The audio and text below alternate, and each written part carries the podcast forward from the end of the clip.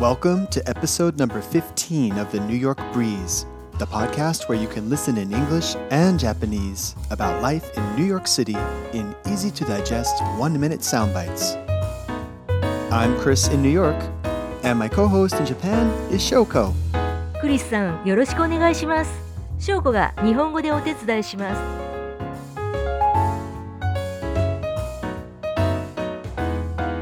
This is a story that is unfolding right now as we speak. I'm recording on Christmas Eve, the night online retailers, brick and mortar businesses, and delivery companies will be at their busiest. 今日話してくれるのは、今まさに展開中の話題。今というのは2018年クリスマスイブです。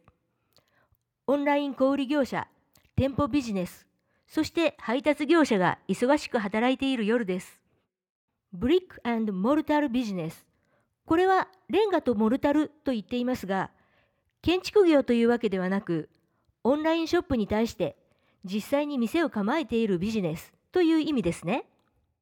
Today's topic is Amazon.com's next move. 今日のトピックは Amazon 次の一手です。Our listeners in Japan might not have caught much of this story. Here's a quick recap. この話は日本のリスナーにはあまり知られていないと思うので、ざっと振り返ってみます。Online retailer and tech company Amazon announced it would be looking for a new corporate headquarters to supplement their Seattle headquarters. Dubbed HQ2, the initiative spurred a request for proposals from governments in September 2017. It attracted attention from more than 200 cities in the United States, Canada, and Mexico. Then, in November 2018, the winners, plural, were announced.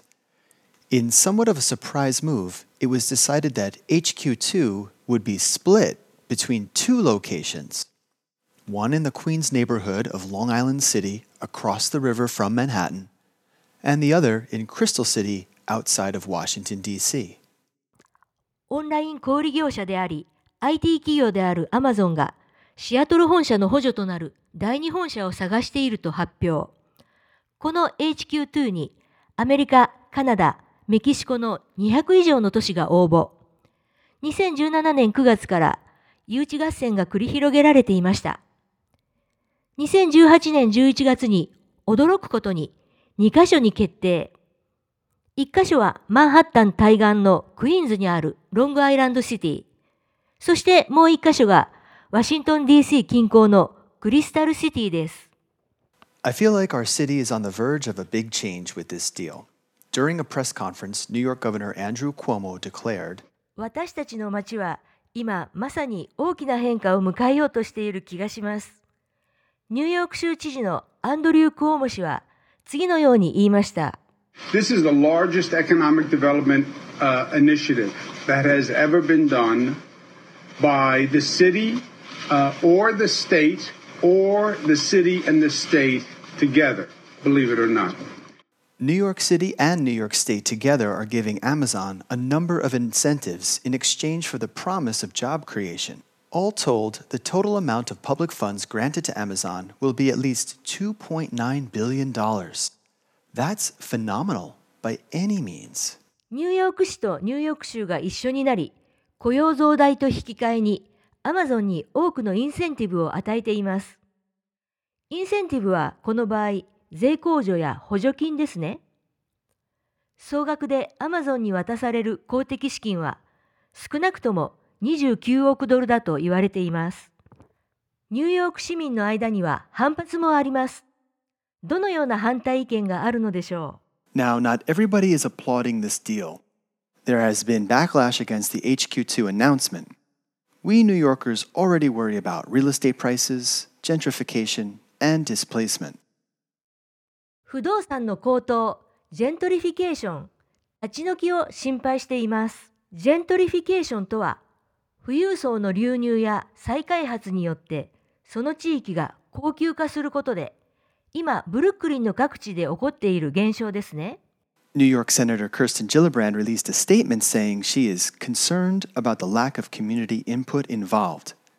New York City Controller Scott Stringer said in a press release I welcome the potential that economic development could bring to our city, But any company looking to tap into New York City's talent pool and vast resources should be willing to make its case in a public, transparent way.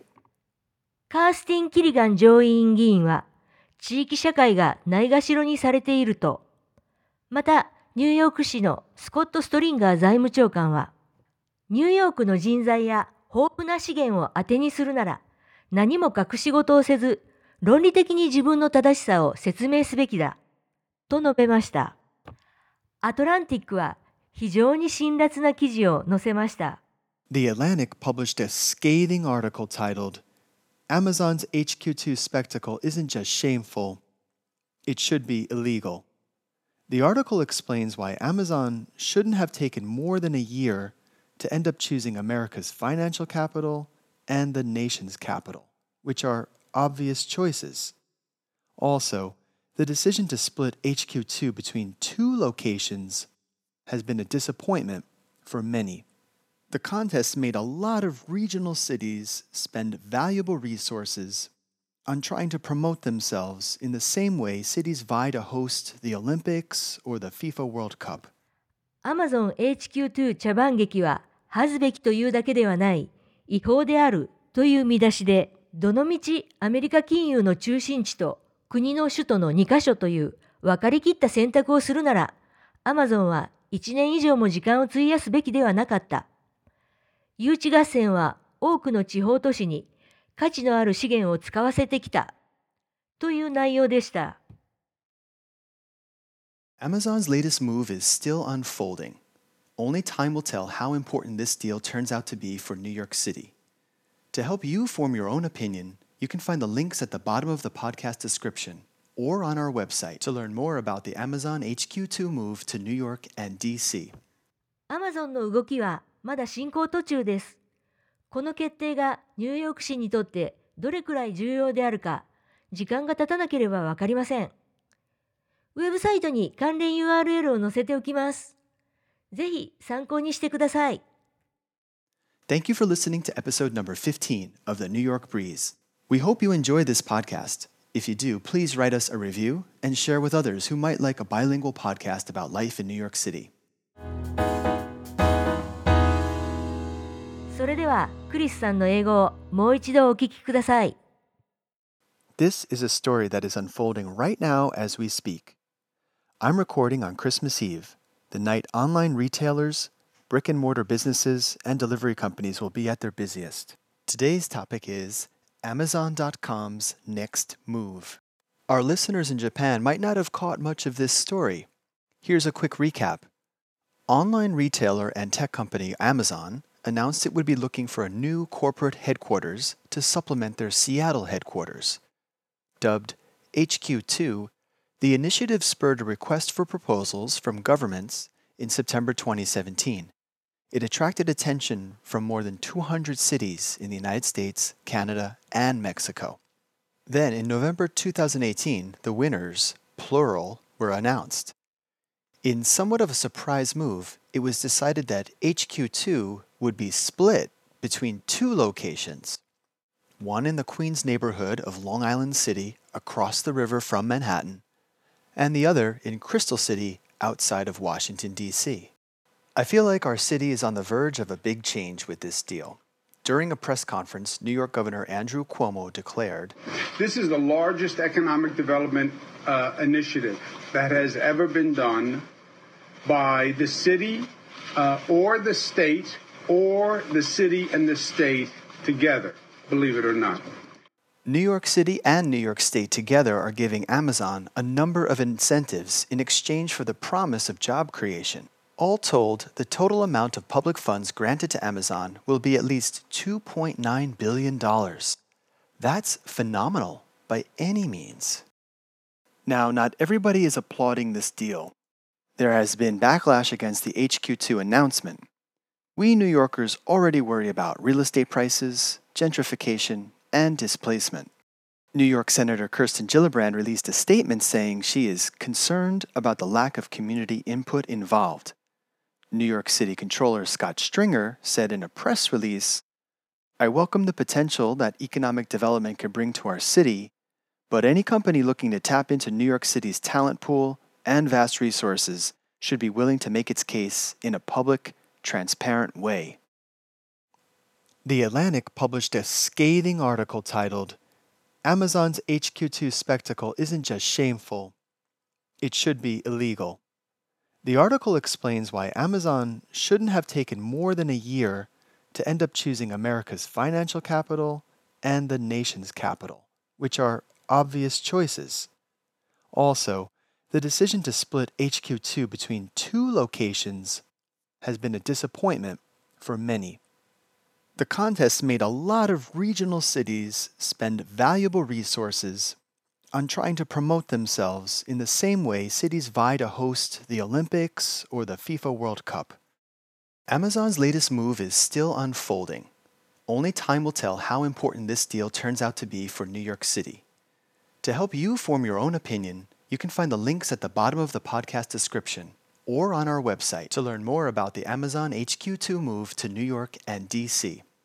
Thank you for listening to episode number 15 of the New York Breeze. We hope you enjoy this podcast. If you do, please write us a review and share with others who might like a bilingual podcast about life in New York City. Until next time, peace. You're awesome for listening all the way to the end. So now it's time to bounce to some vocabulary. Retailer, tech company. Supplement, spurred,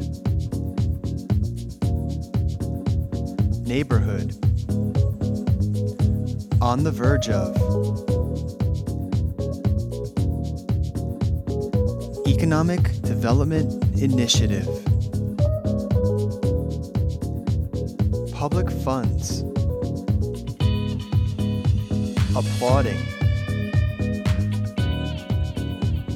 backlash, gentrification, community input, economic development. I said that already. Hey, thanks for listening to the very end.